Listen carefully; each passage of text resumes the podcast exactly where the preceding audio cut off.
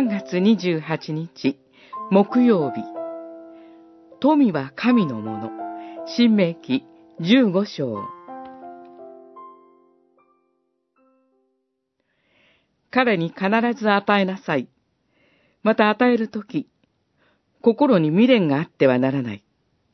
このことのために、あなたの神、主はあなたの手の働き、すべてを祝福してくださる。この国から貧しい者がいなくなることはないであろう。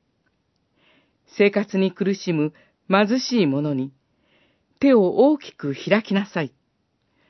十五章、十節、十一節。ここでは、貧しくなってしまった同胞に対して、気持ちよく貸し与えること。また、奴隷となってしまった同胞についても、人としての丁寧な配慮をなすべきことが命じられています。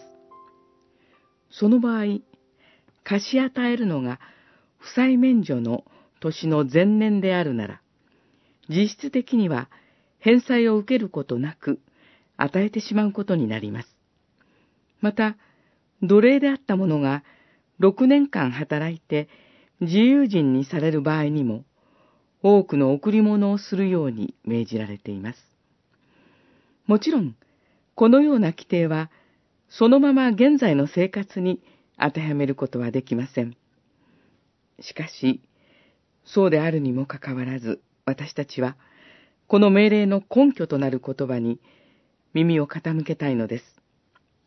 それは、あなたの神、主が救い出されたことを思い起こしなさいという言葉です。